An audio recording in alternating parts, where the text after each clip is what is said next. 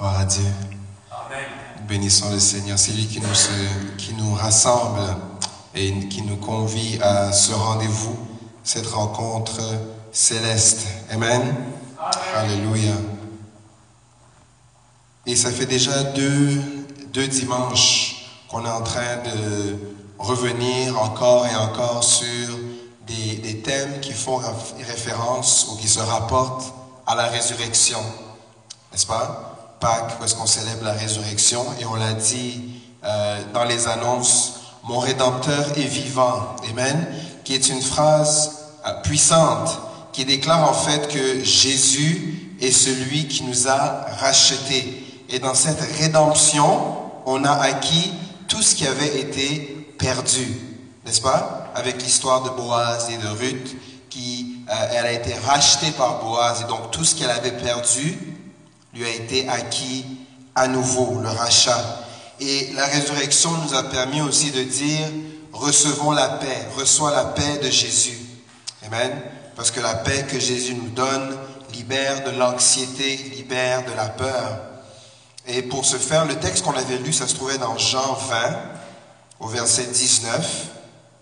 Et le texte disait, le soir de ce jour, donc lorsque Jésus est ressuscité, le soir de ce jour, qui était le premier de la semaine, les portes du lieu où se trouvaient les disciples étaient fermées à cause de la crainte qu'ils avaient des Juifs.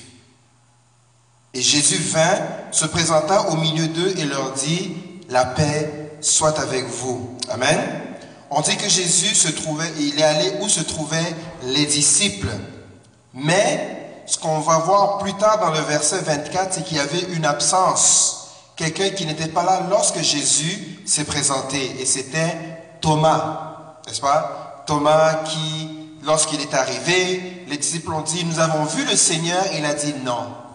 Moi, si je ne touche pas, si je ne mets pas ma main ici, si je ne vois pas son côté qui a été percé, je ne vais pas croire. Moi, je dois toucher le Seigneur pour voir de mes propres yeux qu'il est bel et bien ressuscité. Et on voit que huit jours après, Jésus réapparaît à tous les disciples et Thomas se trouve maintenant dans le groupe. Dans le même scénario, ils sont encore derrière des portes qui sont fermées à cause de la crainte des Juifs. Jésus apparaît au milieu d'eux et il leur réitère encore, la paix soit avec vous. Et il dit à Thomas au verset 27, avance ton doigt et regarde mes mains. Avance aussi ta main et mets-la dans mon côté. Et ne sois pas incrédule, mais crois. Amen. Ne sois pas incrédule, mais crois. Et ce qui est beau de voir, dans, si on lit plus haut dans le, vers, dans le chapitre 20, il y a aussi Jésus qui apparaît à Marie de Magdala. Et à Marie, il dit, ne me touche pas parce que je ne suis pas encore monté vers mon Père. Et donc à Marie, il dit, ne me touche pas. À Thomas, il dit, touche-moi. Et en fait, le but, c'était tout simplement pour que tous puissent croire, en fait, que Jésus-Christ était ressuscité. Et je pense que vous allez, vous allez être d'accord avec moi que la résurrection des morts est quelque chose de spectaculaire, n'est-ce pas? Quand Lazare, au chapitre 12 dans Jean, est ressuscité, ou, ou dans- quand on voit, plutôt avant le chapitre 12, mais lorsque Lazare est ressuscité, on voit que ça a suscité un engouement chez les Juifs, que beaucoup ont cru. Et à cause de cela, on a cherché à faire mourir le Seigneur. Et donc, quand lui-même est ressuscité, ça s'inscrit dans les, très, très, très grands miracles qui ont été accomplis par le Seigneur. Et Jean, pour conclure le chapitre 20, il, il dit en fait qu'il y a beaucoup d'autres choses qui ont été faites, des miracles qui ont été accomplis en présence des disciples. Mais ce qui a été écrit dans ce livre, c'est pour que vous puissiez croire. On aurait pu écrire beaucoup plus, mais tout ce qui a été recensé dans ces quelques livres, dans ces quelques chapitres, c'est pour que vous puissiez croire. Jean 20, euh, euh, chapitre 20, c'est ça? Le verset 30 et le verset 31 dit, Jésus a fait encore en présence de ses disciples beaucoup d'autres miracles qui ne sont pas écrits dans ce livre. Mais ces choses ont été écrites afin que vous croyiez que Jésus est le Christ, le Fils de Dieu, et qu'en croyant, vous ayez la vie en son nom. Amen. la vie en son nom. Et le titre du message s'inspire de cette dernière ligne, en son nom. Amen. En son nom. Nous allons prier le Seigneur pour qu'il puisse bénir sa parole et puisse bénir nos cœurs qui la recevons. Seigneur Jésus, merci. Alléluia. Parce que déjà tu as commencé à travailler dans nos cœurs pour que nous soyons une bonne terre et, puissions recevoir ta parole.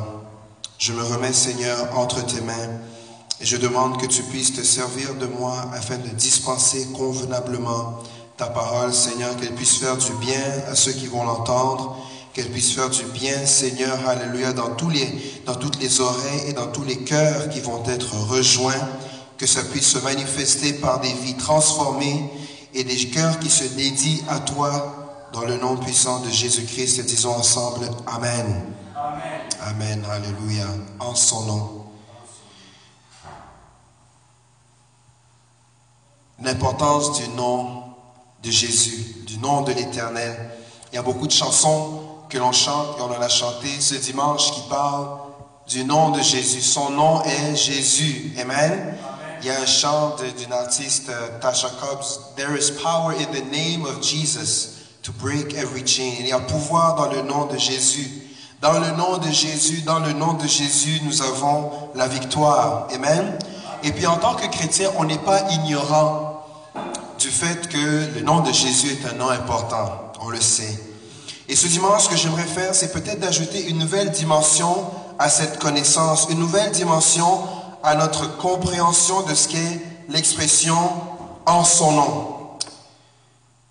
Quand on regarde la Bible, il faut le voir comme un continuum, une révélation progressive de la pensée de Dieu pour l'homme, de qui est Dieu. Donc c'est plus on lit, plus on comprend, et du début à la fin, la, personne centrale, c'est Jésus. Amen. Et quand on regarde l'Ancien Testament, c'est toujours une, en, préfiguration par rapport au Nouveau Testament. Et quand on regarde le Nouveau Testament, ça se sert beaucoup de l'Ancien pour expliquer ce qui est dit. Et l'expression le nom de l'Éternel, c'est quelque chose que l'on retrouve à plusieurs reprises dans l'Ancien Testament, notamment dans les psaumes. Et quand on pense au nom de l'Éternel, un passage clé passage culminant, c'est lorsque Dieu fait alliance avec Israël au mont Sinaï. Dans cet épisode où est-ce que Dieu donne les dix commandements à Moïse et à tout Israël. Et si vous tournez avec moi dans euh, le livre d'Exode, chapitre 20, nous allons lire le verset 7, qui est l'un des dix commandements. Exode 20, verset 7 dit, tu ne prendras point le nom de l'Éternel, ton Dieu, en vain. Car l'Éternel ne laissera point impuni celui qui prendra son nom en vain. Amen. Tu ne prendras point le nom de l'Éternel, ton Dieu, en vain, car l'Éternel ne laissera point impuni celui qui prendra son nom en vain. Le nom de l'Éternel. Et la révélation, en fait, du nom de l'Éternel nous est présentée plus tôt dans l'histoire d'Exode, lorsque euh, Moïse fait cette rencontre qui va débuter son ministère, la rencontre au buisson ardent. Dans Exode 3, versets 13 et 14, la Bible déclare, Moïse dit à Dieu, J'irai donc vers les enfants d'Israël et je leur dirai, le Dieu de vos pères m'envoie vers vous.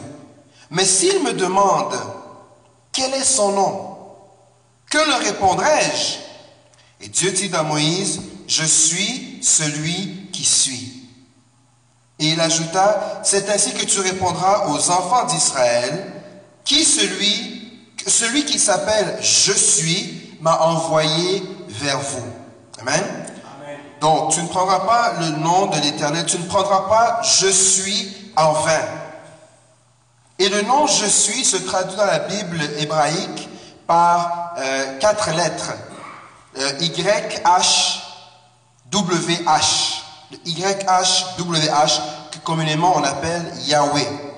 Donc ce Y, H, W, H a aussi un autre nom, plus technique, on l'appelle le tétragramme. Et tétragramme, ça veut tout simplement dire un mot qui est composé de quatre lettres. Tétragramme. Et ce nom apparaît plus de 7000 fois dans l'ensemble de ce qu'on appelle la Bible hébraïque, donc depuis Genèse jusqu'au livre de Malachie. ou Zacharie plutôt, qui est le dernier livre de... C'est Zacharie ou Malachie? C'est Malachie. Amen. Donc apparaît déjà euh, plus de 7000 fois dans la Bible hébraïque et c'est vraiment présenté comme le nom propre du Dieu d'Israël. Je suis. Pour les Juifs, le nom de Dieu, donc le tétragramme, le je suis, est ineffable. Et le mot ineffable, ça veut dire c'est quelque chose qui est trop grand pour être exprimé par des mots. Donc le nom de Dieu, le nom de l'Éternel est ineffable. Donc trop grand, trop extrême pour être exprimé ou pour être dit avec des mots. Et quelqu'un comme Job réitère cette pensée lorsque dans Job 36, on, lit Dieu est grand, mais sa grandeur nous dépasse. Donc Dieu s'est révélé. Dieu s'est révélé avec un nom qui est ineffable. Et on essaye de, le, restreindre en quatre lettres, mais juste dans ces quatre lettres, cette grandeur nous dépasse quand même. Et à cause de cette grandeur, parce que le nom de Dieu est ineffable, les Juifs s'imposent, dans la culture juive, ils s'imposent une interdiction de prononcer le nom de Dieu. Parce que son nom est tellement grand, ils se sont donné une interdiction de prononcer le nom du Dieu d'Israël. Et c'est tellement un nom ineffable que même lorsque vient le temps de lire la Torah ou faire les prières, donc ce quatre lettres, le tétragramme, est substitué soit par Adonai, qui veut dire mon Seigneur, et Hashem, qui veut tout simplement dire en hébreu le nom. Amen? Donc, je, dis ces choses pour qu'on puisse comprendre, juste dans la pensée juive, le nom de l'Éternel, la grandeur et ce que ça représentait. Tellement grand qu'on ne peut pas le dire. Et tellement grand que lorsqu'on vient même à le lire dans les écrits dans la Torah, on le, il le substitue par soit Adonai, qui veut dire mon Seigneur en hébreu, et Hashem, qui veut dire le nom. Et je vous lire une citation d'un théologien allemand qui s'appelle euh, Gerhard van, von Rad, qui parle euh, du nom du Dieu d'Israël. Donc c'est un théologien de l'Ancien Testament. Il dit, le nom Yahweh, donc tétragramme YHWH, fut fut confié plutôt à Israël seul parmi les nations. Rien que, rien que dans ce nom se trouve la garantie de la proximité de Yahweh et de sa volonté d'aider. Ce nom relevait directement de la sainteté même de Yahweh, car c'était en fait un double de son être. C'est pourquoi il devait être traité, comme sacré au cœur même du culte d'Israël. Invoquer le nom de Yahweh, invoquer le nom de l'Éternel, équivalait à un culte véritable et à une véritable adoration. Donc le nom, rien que dans ce nom se trouve la garantie de la proximité de Dieu et de sa volonté d'agir. Il faut garder ça à l'esprit, on va y revenir. Le nom de l'Éternel est tellement important que Dieu met en garde Israël contre la mauvaise utilisation de son nom, la mauvaise représentation de son nom qu'on vient de lire dans Exode au chapitre 20, le verset 7, qui dit, tu ne prendras point le nom de l'Éternel, ton Dieu, en vain. Et souvent, on l'a compris comme étant une, une, invitation à ne pas sacrer, ou à ne pas jurer, ou à pas dire le mot Dieu à tort et à travers, dans les insultes ou dans le langage populaire. Mais quand on regarde le mot prendre, tu ne prendras pas le nom de l'Éternel ton Dieu en vain. Le mot prendre se traduit en hébreu par nasa, qui veut dire lever ou porter, supporter, transporter, prendre. Et l'image qu'on peut avoir de prendre le nom de l'Éternel en vain, c'est l'image de quelqu'un qui porte un uniforme. Vous voyez quand on voit quelqu'un qui est dans un camion brun, qui porte un uniforme brun sur lequel est écrit les lettres UPS, on sait que cette personne travaille pour UPS, n'est-ce pas? Et on n'a pas besoin de s'arrêter, on a tellement vu ça souvent que le, juste le camion, la personne avec les shorts, on sait que ça c'est quelqu'un qui travaille pour UPS. Et quand il, porte l'uniforme, il est en fait un représentant même de la compagnie. Il agit il travaille pour UPS. et en fait, il représente toute la compagnie. Et c'est pour ça que les compagnies vont euh, avoir des codes de conduite. N'est-ce pas? Donc, si tu veux travailler pour nous, quand tu travailles, tu ne peux pas boire. Quand tu es derrière le volant, il faut que tu respectes les limites de vitesse. Parce que maintenant, ils mettent des fois, how's my driving? Donc, si je conduis trop vite, alors on peut appeler un numéro, il y a un numéro de, de, de, de, série, de dire telle personne à telle intersection, il s'est passé quelque chose. Même les compagnies mettent des, des GPS pour savoir euh, filer où sont les camions ou qu'est-ce qu'ils font. Et donc, il y a un code de conduite qui s'applique lorsqu'une personne porte l'uniforme ou quand elle ne le porte pas. Exemple, la personne peut avoir, euh, euh, être quelqu'un qui boit le vin, n'est-ce pas? Et dans ton, dans ton chez-soi, boire le vin, il n'y a pas de problème. Mais une fois que tu portes cet uniforme et que tu travailles pour la compagnie, le code de conduite te dit, tu ne peux pas boire, n'est-ce pas? Dieu aussi a son code de conduite.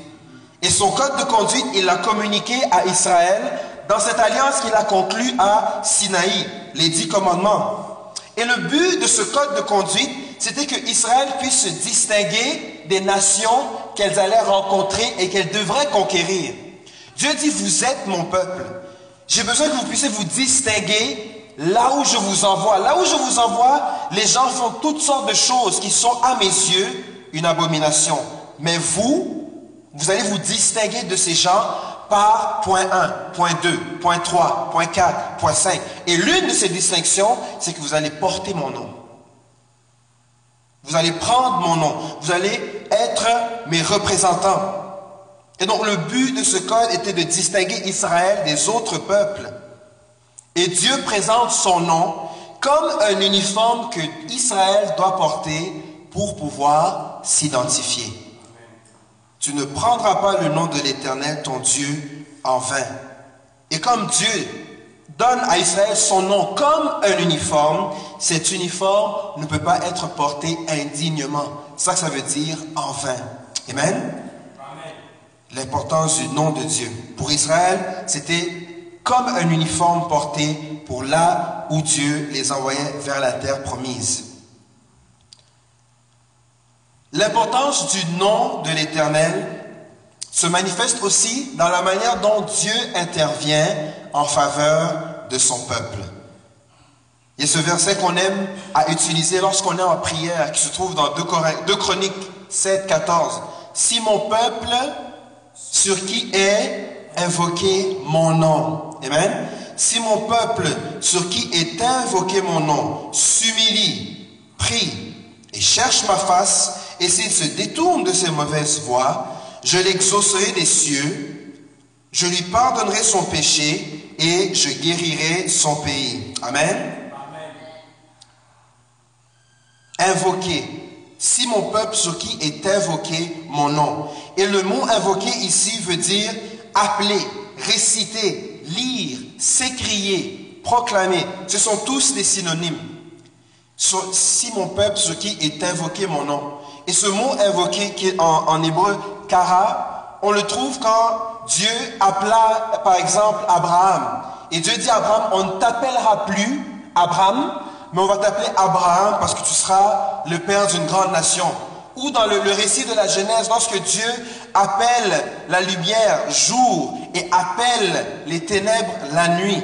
C'est le même mot qui est utilisé ici pour invoquer. Et donc, en d'autres termes, si mon peuple sur qui est invoqué mon nom peut se traduire par si mon peuple qui s'appelle par mon nom, sur qui est invoqué, donc qui porte, donc qui s'appelle par mon nom.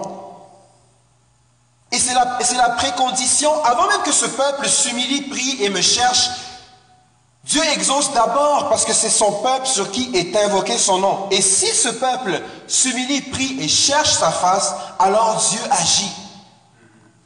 Et donc le fait que ce peuple ait le nom de l'Éternel invoqué sur eux fait toute la différence. Ça nous montre un autre aspect de l'importance du nom de l'Éternel. Dieu voit le peuple sur qui est invoqué son nom comme un peuple qui l'écoute, comme un peuple pour lequel il est prêt à agir, comme un peuple pour lequel il veut guérir, il veut exaucer, parce que son nom est invoqué sur ce peuple. Amen. Alléluia. Le nom de l'Éternel est aussi donné à l'ange qui devait marcher avec Israël tout au long de la marche dans le désert et aussi dans la conquête de la terre promise. Et vous savez, des fois, on lit la Bible et il y a des détails qui nous échappent, mais quand j'ai vu ça, ou quand j'ai lu ce passage, j'ai trouvé ça fantastique. Exode 23, versets 20 à 22. Exode 23, versets 20 à 22. La Bible déclare, et ça c'est Dieu qui parle à Moïse, n'est-ce pas? Donc 20, il a donné déjà les, les, les dix commandements, et là, on continue et Dieu continue cet échange. Parler avec Moïse. Dieu dit, voici, j'envoie devant toi pour te protéger en chemin et pour te faire arriver au lieu que j'ai préparé. J'envoie un ange devant toi. Excusez-moi. Tiens-toi sur tes gardes en sa présence et écoute sa voix. Ne lui résiste point, parce qu'il ne pardonnera pas vos péchés, car mon nom est en lui. Cet ange que j'envoie devant toi, mon nom est en lui. Mais si tu écoutes sa voix et si tu fais tout ce que je te dirai, je serai l'ennemi de tes ennemis et l'adversaire de tes adversaires. Amen. Mon nom est en lui. Cet ange que j'envoie devant toi, mon nom est en lui. Et on comprend vite que c'est pas n'importe quel ange. On comprend vite que cet ange a des qualités qui lui sont toutes particulières et deux en particulier, pour me répéter. Cet ange a la possibilité de pardonner ou non les péchés. Le verset, n'est-ce pas, 21 dit, Tiens-toi sur tes gardes en sa présence et écoute sa voix, ne lui résiste point parce qu'il ne pardonnera point vos péchés. Si tu lui résistes, il ne pardonnera point vos péchés. Donc c'est un ange qui a la possibilité de pardonner les péchés. Et c'est un ange dans lequel le nom de Dieu se trouve. Le nom ineffable de Dieu se trouve dans cet ange. Et il ne peut s'agir de personne d'autre que de l'ange de l'Éternel. Amen. L'ange de l'Éternel. Et rappelez-vous, on dit dans cet ange se trouve le nom de l'Éternel. Or, rien que dans ce nom, dans le nom de l'Éternel, se trouve la garantie de la proximité de Yahweh et de son désir, sa volonté d'aider. Juste dans le nom se trouve la, la garantie que Yahweh, le Dieu d'Israël, lui-même est là. Amen.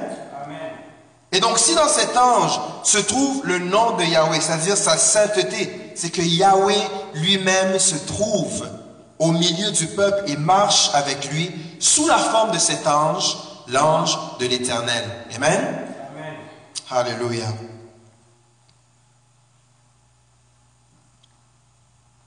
Le nom de l'Éternel, c'est aussi ça qui a aidé David à vaincre Goliath. Amen? Le nom de l'Éternel, c'est ce qui a servi à ce que David puisse vaincre Goliath. Lisez 1 Samuel 17, verset 45.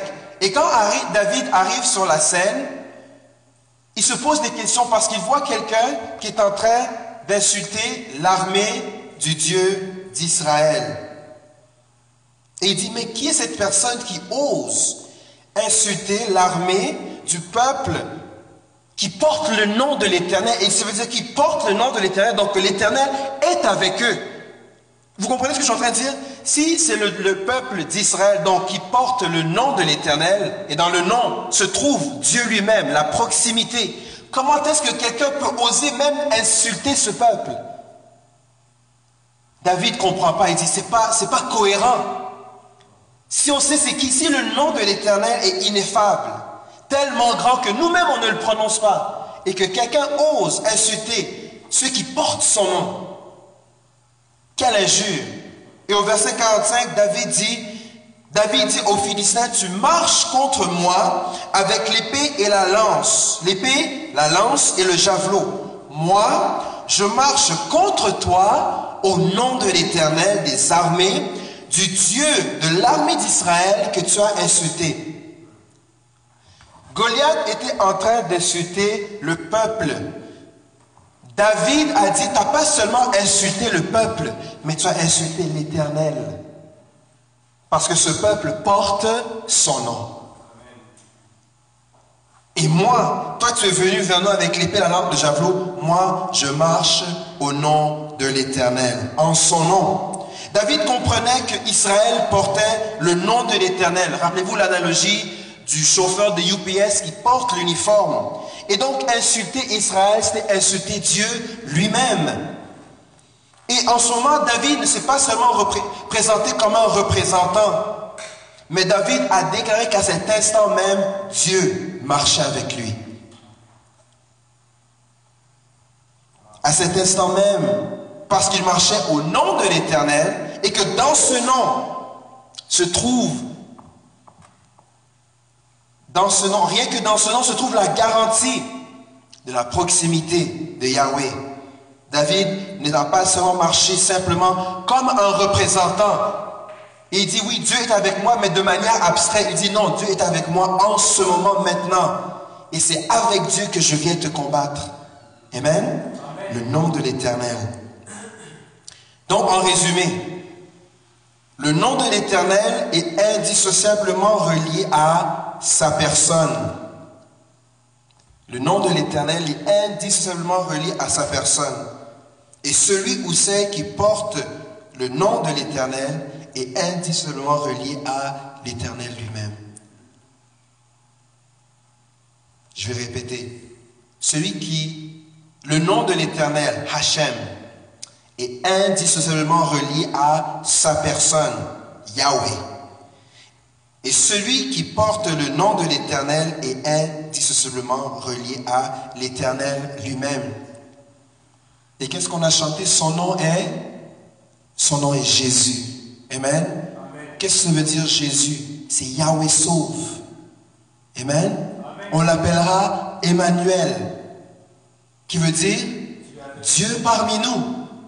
Et donc, si vous commencez à connecter les points, l'ange de l'éternel est en fait qu'une préfiguration du verbe qui plus tard, Jean va dire, au commencement était la parole, la parole était avec Dieu, la parole était Dieu et la parole s'est faite chair. Quand Jésus dit, moi et le Père, nous sommes un, c'est que le nom de l'Éternel est en lui qui garantissait que celui qui m'a vu a vu le Père.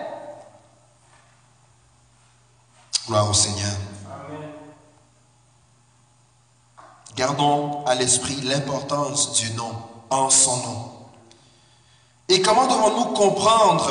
Parce que le verset 30, si on revient à la, question ou, le verset de base dans, Jean 20, verset 30-31, dit, euh, Jésus a fait encore en présence de ses disciples beaucoup d'autres miracles qui ne sont pas écrits dans ce livre, mais ces choses ont été écrites afin que vous croyiez que Jésus est le Christ, le Fils de Dieu, et qu'en croyant, vous ayez la vie en son nom. Amen. Avoir la vie en son nom. Une façon de comprendre cette expression, c'est de voir les, garanties futures que nous avons en Jésus, n'est-ce pas? Euh, Jésus est la résurrection et la vie. Et un jour, lorsqu'il viendra chercher son Église, nous allons avoir aussi la vie éternelle avec lui. Un jour, lorsqu'il viendra chercher son Église, et pour le voir tel il était, nous sommes, un jour, on va avoir un corps glorifié. Et un jour, on va régner aussi avec lui lorsqu'il viendra, il viendra juger les nations. Et l'Église est appelée aussi à régner avec lui. Donc, une façon de voir, avoir la vie en lui, c'est de se projeter dans le futur et dire, un jour, toutes ces choses vont se passer. Mais dans le quotidien, il y a aussi une autre façon de voir comment avoir la vie de Jésus s'applique à nous dans le, dans le quotidien. Tournez avec moi dans Galates chapitre 2, le verset 20. On cherche à comprendre, à savoir, c'est quoi exactement avoir la vie en son nom. Et Galates verset 2, le chapitre 2 plutôt verset 20 dit ceci. J'ai été crucifié avec Christ. Et si je vis, ce n'est plus moi qui vis, c'est Christ qui vit en moi. Si je vis maintenant dans la chair, je vis dans la foi au Fils de Dieu qui m'a aimé et qui s'est livré lui-même pour, pour moi. Amen. Alléluia. Avoir la vie en Jésus, avoir la vie en son nom, c'est être capable de déclarer que si c'est moi qui vis, ce n'est plus moi qui vis, mais c'est Christ qui vit en moi. Quand dans l'Ancien Testament, le Père, donc le Dieu, Yahweh, le Dieu d'Israël, parle à Moïse et il dit, euh, j'ai mis dans cet ange qui a marché devant toi mon nom et nous sommes et qui fait en sorte qu'ils sont reliés de manière indissociable. Et quand Jésus part à son église, quand il nous regarde, vous et moi, il dit, voici quelqu'un en qui se trouve mon nom. En qui se trouve mon nom. Et nous sommes reliés de manière indissociable. Avoir la vie dans le nom de Jésus, c'est de pouvoir dire, ce n'est plus moi qui vis, c'est Christ qui vit en moi. Avoir la vie en son nom, c'est que la vie de Christ se manifeste au travers de nous. Et remarquez bien que, avant qu'on puisse vivre pour Christ, avant que la vie de Christ se manifeste en nous, il y a une étape fondamentale qu'on ne peut pas passer outre. Avant de pouvoir célébrer la résurrection de Jésus, on a d'abord pleuré sa, sa mort, sa crucifixion. Et c'est ça que Paul dit. Il dit, avant de dire c'est plus moi qui vis, il dit j'ai été crucifié avec Christ. J'ai été crucifié avec Christ. Et bien entendu, personne, je l'espère, ne va le faire ou pense que c'est la manière de faire, mais n'est d'aller se mettre sur un bois afin que des clous rentrent dans nos mains. C'est pas ça que Paul est en train de dire. Quand il dit j'ai été crucifié avec Christ, c'est qu'il dit que je me suis d'abord identifié à la crucifixion de Christ. Christ est mort parce que il y avait une dette que l'humanité avait à payer envers le Père. Tous sont pécheurs et sont privés de la gloire. Et s'identifier à Christ, être crucifié, c'est reconnaître d'abord qu'on avait cet état, cette nature en nous, qui avait besoin d'être crucifié, qui avait besoin de mourir. Et une fois qu'on meurt à soi-même, qu'on dit, je me reconnais pécheur et je veux mourir à moi-même, on peut alors s'identifier à la résurrection de Christ. On peut alors dire, mon Rédempteur est vivant. On peut alors recevoir la paix de Jésus. On peut alors croire en lui et avoir la vie en son nom. Amen. Il faut d'abord reconnaître avoir été crucifié avec, avec Christ pour ensuite pouvoir dire, ce n'est plus moi qui vis, c'est Christ qui vit en moi. Et gardons à l'esprit tout ce qu'on vient de dire sur son nom. Ce n'est plus moi qui vis, mais c'est Christ qui vit en moi. Or, en Jésus se trouve le nom de l'Éternel. Or, le nom de l'Éternel, juste dans le nom de l'Éternel, se trouve la garantie de sa proximité. Et donc quand on dit Jésus vit en moi, on doit arrêter de le voir comme un concept abstrait, mais comprendre qu'en réalité, si son nom est en nous, parce que Jésus est en nous, c'est qu'il y a la garantie de cette proximité et de son désir d'agir. Amen? Ce n'est plus moi qui vis, c'est Christ qui vit en moi. n'a pas seulement quelque chose qui s'arrête lorsqu'on vient et on doit prier. Ça va devenir quelque chose de tous les jours. Que dans tout ce qu'on veut entreprendre, qu'on réalise qu'on est d'abord à la pensée que en nous se trouve le nom. Nous portons le nom. Le nom se trouve en nous. Le nom est la garantie de la proximité. God is near. Amen. Dieu n'est pas loin. Il n'est pas sur une montagne. On n'a pas à traverser l'océan et faire un pèlerinage. Dieu s'est rapproché de nous. Et vous vous rappeler que c'est ça le message de la bonne nouvelle. Repentez-vous car le royaume des cieux s'est rapproché de vous. Amen. Alléluia. Et donc cette nouvelle compréhension le, du nom de l'Éternel et de ce que ça veut dire en son nom doit même révolutionner la manière dont on pense lorsqu'on prie. Vous savez, grandissant dans l'Église, au nom de Jésus, des fois devient comme une, euh, une formule de politesse. Seigneur, je demandé toutes ces choses, mais si je mets au nom de Jésus, alors c'est comme le, point final, et là on peut passer à la ligne suivante, n'est-ce pas? Ça joue comme dans notre tête comme étant la nécessité que, ah là j'ai prié, parce que j'ai dit les paroles au nom de Jésus.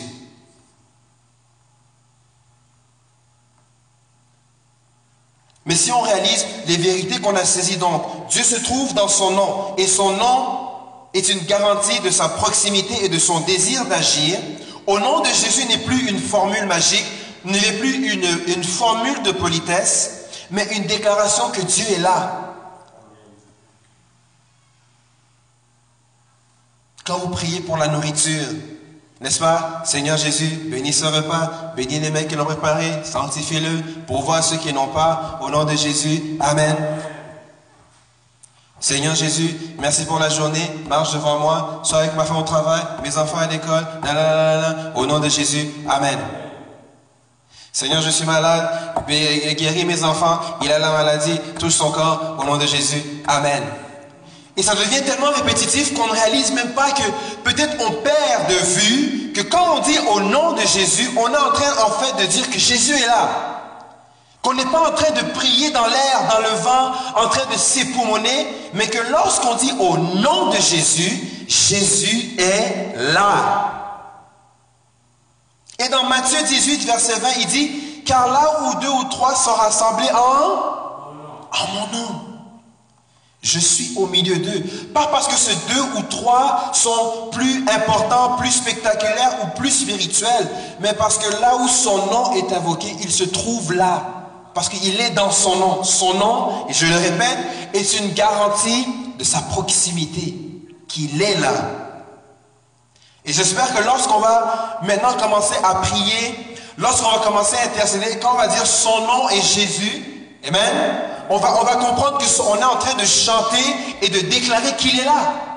Lorsqu'on va prier et qu'on va dire Seigneur, marche avec moi durant cette journée, soit avec ma femme, mes enfants, au nom de Jésus, il est là. Amen. Lorsqu'on bénit les repas qu'on prend et qu'on dit bénis la nourriture, les mains, la maison, je ne sais trop quoi, au nom de Jésus, vous venez le faire, par, faire part au repas que vous partagez. Parce que son nom est la garantie de sa proximité. Amen. Et comme je l'ai dit, je sais, dans l'Église, on comprend l'importance du nom de Jésus, mais que cette petite dimension de la proximité, parce que l'ange est éternel, vous allez marcher, il va marcher, et écoutez-le parce que j'ai mis en lui mon nom. J'ai mis en cet ange mon nom. Il y a pouvoir dans le nom de Jésus. Amen. Et une autre illustration, juste pour rajouter encore, pour comprendre, avoir la vie en son nom, Jésus a donné cette belle image de la vigne, où est-ce qu'il est le cep, donc le tronc principal, et nous sommes les branches. Dans Jean 15, on va lire les versets 4, verset 5. Et Jésus dit, Demeurez en moi et je demeurerai en vous. Comme le sarment ne peut de lui-même porter du fruit, s'il ne demeure attaché au cep, donc le tronc, ainsi ne le pouvez non plus, vous ne le pouvez non plus, si vous ne demeurez en moi. Je suis le cep, vous êtes les sarments. Celui qui demeure en moi et en qui je demeure porte beaucoup de fruits, car sans moi, vous ne pouvez rien faire. Amen.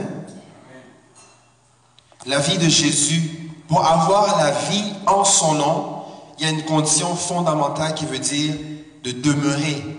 Et demeurer, et l'image qui est donnée, c'est de rester attaché, de rester connecté, de continuer à faire partie de ce cep qui est source de vie et qui donne la vie aux branches. Et ainsi, les branches peuvent porter du fruit.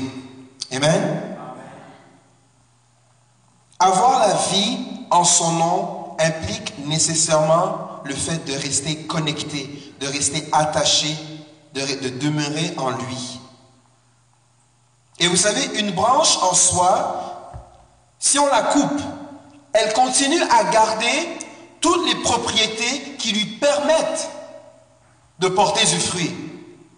Son ADN ne change pas, sa composition chimique ne change pas, son interaction avec le tronc change une fois qu'elle est coupée, mais une branche ne cesse pas d'être une branche si elle est coupée, mais elle cesse de porter du fruit si elle n'est pas attachée au cep. Et c'est la même chose pour nous. Avoir la vie en son nom, c'est de comprendre qu'il y a un rapport de dépendance, n'est-ce pas, entre le Père et nous. Il y a un rapport de dépendance. C'est lui qui est source de vie et de rester connecté à lui garantit que nous restons en vie, que la vie de Jésus continue à couler en nous.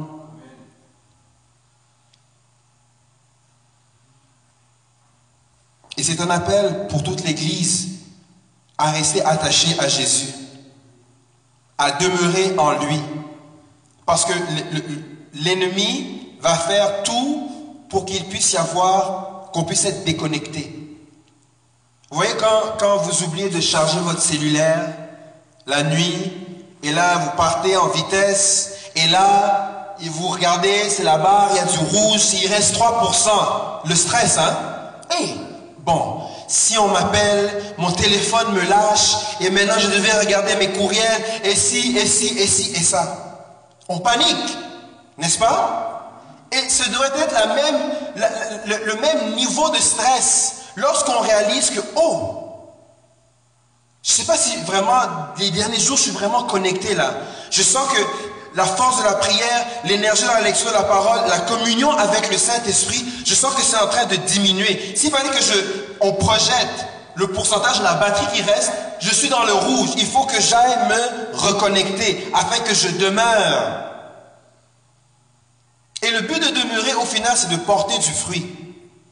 Le fruit, c'est pas pour toi, mais c'est pour tous ceux qui sont autour de toi. C'est pour l'Église. C'est pour les gens qui regardent et disent, mais qu'est-ce que ça donne de suivre ce Jésus dont tu parles? Et que tu puisses dire, voici les fruits.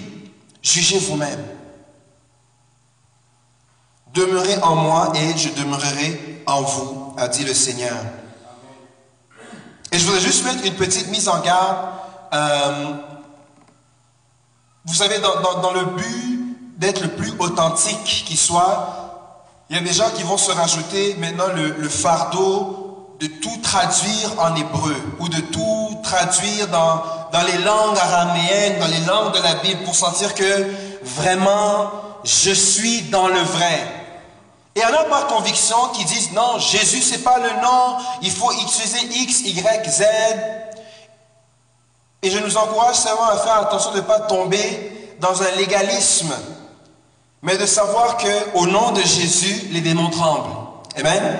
Et qu'au nom de Jésus, c'est pas parce que tu dis Jésus en anglais, en français ou en, ou en n'importe quelle autre langue que le nom lui-même perd de sa valeur et de sa force, parce que le Seigneur regarde au cœur. Les fils de Séva étaient en train de dire au nom de Jésus que Paul prêche. Et qu'est-ce que les démons ont dit? Paul, on le connaît. Ce Jésus dont tu parles, on le connaît, mais toi, on ne te connaît pas. Et ils se sont jetés sur ces exorcistes ambulants. On a dit, on déchiré leurs vêtements. Alors qu'on ne tombe pas dans une, une forme de légalisme qui veuille nous faire pencher et qui nous met une condamnation parce qu'on utilise une langue au lieu d'une autre. Il y a pouvoir dans le nom de Jésus. Amen. Amen. Gloire au Seigneur. Il y a pouvoir au nom de Jésus. Et juste pour euh, peut-être conclure avec quelques, pensées, appliquons-nous, bien-aimés, à ne pas prendre le nom de l'Éternel en vain. Vous savez, on, dit les dix commandements, ouais, et puis Dieu, Jésus les a changés pour que ça soit deux. Et c'est vrai, Jésus a dit, tous les commandements se résument ici, mais si on les, on les extrapole, ça dit vraiment de ne pas prendre le nom de l'Éternel en vain. Et comme on l'a compris, c'est que porte Prendre le nom, c'est vraiment porter le nom. Vous savez, dans tout l'habillement du souverain sacrificateur, sur le front, il y avait une, languette en, or, je crois, qui disait sainteté à l'éternel. Dans tout l'habit du, souverain, n'est-ce pas, le, le, breastplate avec la tunique, l'éphod, le oumim, le tout, il y avait cette languette sur son front qui disait Sainteté à l'Éternel. Et la Bible dit que Dieu a fait de nous un royaume de sacrificateurs. Amen.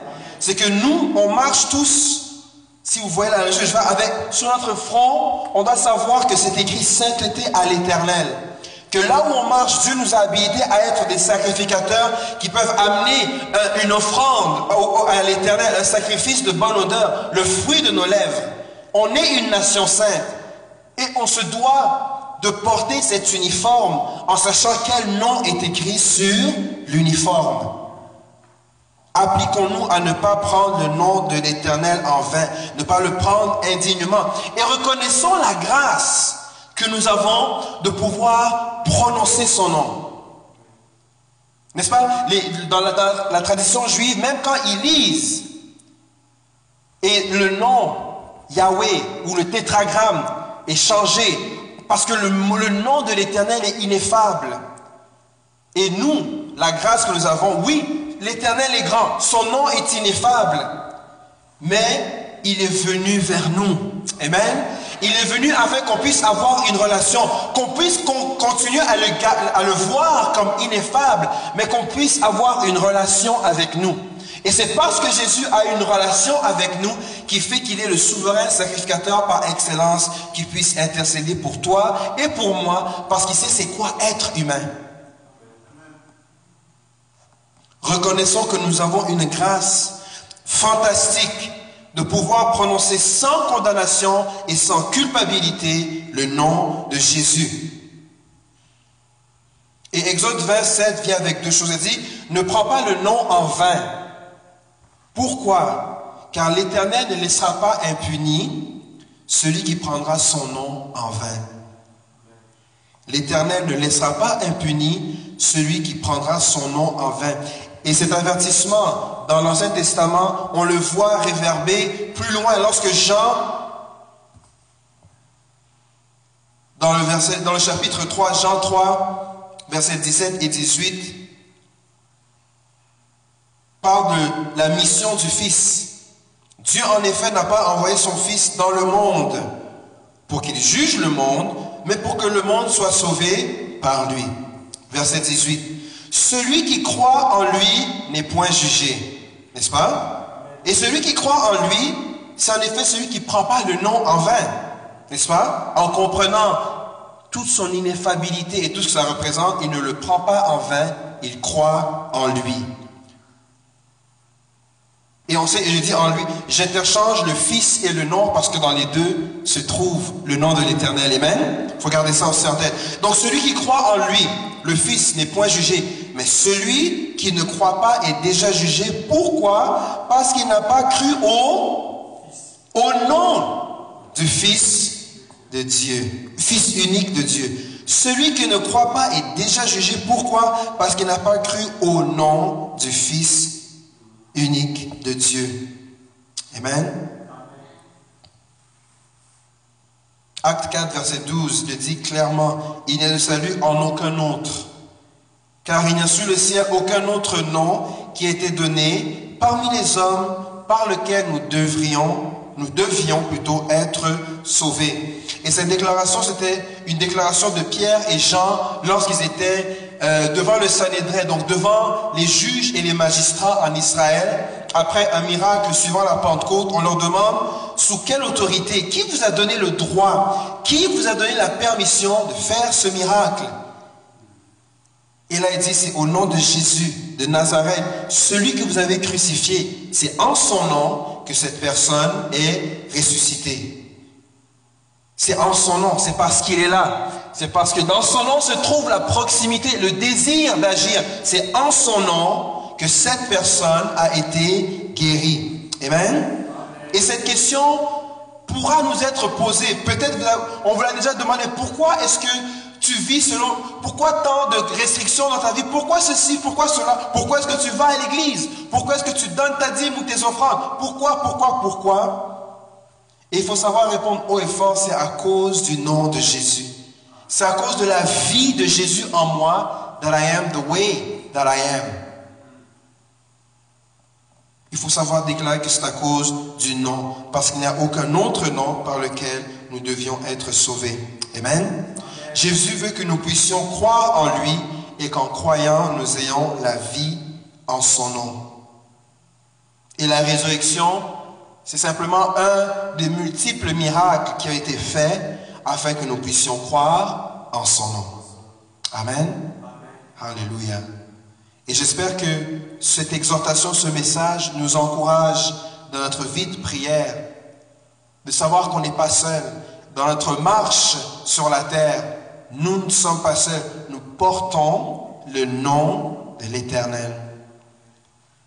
La garantie de son désir d'agir.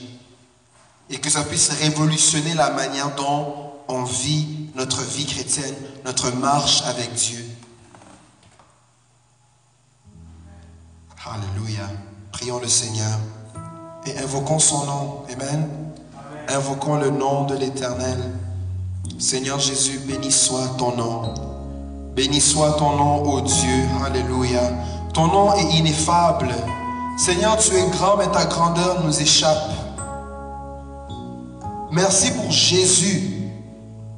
Merci pour Jésus qui est venu d'auprès du Père et qui est descendu vers nous, afin que Seigneur, ton nom soit accessible, afin que ta, personne, Seigneur, soit accessible, afin que tu confirmes ta proximité avec l'humanité, avec ceux qui te cherchent. Seigneur, je demande que tu puisses glorifier ton nom. Alléluia. Glorifie ton nom, Seigneur, au travers de ce message. Glorifie ton nom, Seigneur, dans la vie de tes bien-aimés. Glorifie, Seigneur, ton nom, Alléluia, dans la vie de tous ceux qui vont entendre ce message.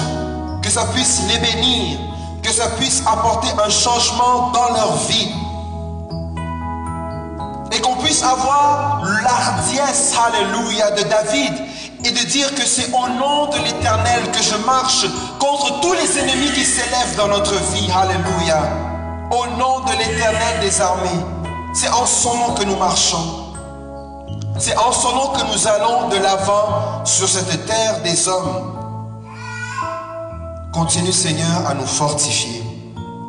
Continue Seigneur à nous faire comprendre l'uniforme que nous portons. Nous portons ton Et que cette nouvelle compréhension puisse changer nos vies. Changer, Seigneur, notre vie de prière. Changer, Seigneur, la manière dont nous concevons même ta présence lorsque nous sommes là où deux ou trois sont réunis en ton nom. Tu es au milieu d'eux. Bénis cette parole, Seigneur, qu'elle puisse faire du bien à notre esprit, à notre âme, à nos cœurs. Qu'elle puisse porter du fruit, Seigneur, qu'elle puisse nous faire prier davantage et encore mieux, que nous ayons, Seigneur, la confiance que tu marches avec nous, que tu es avec nous. Dès maintenant et à jamais, et c'est en ton nom, dans le nom puissant et dans le nom merveilleux de Jésus-Christ que nous prions ainsi et nous disons Amen. Gloire à Dieu.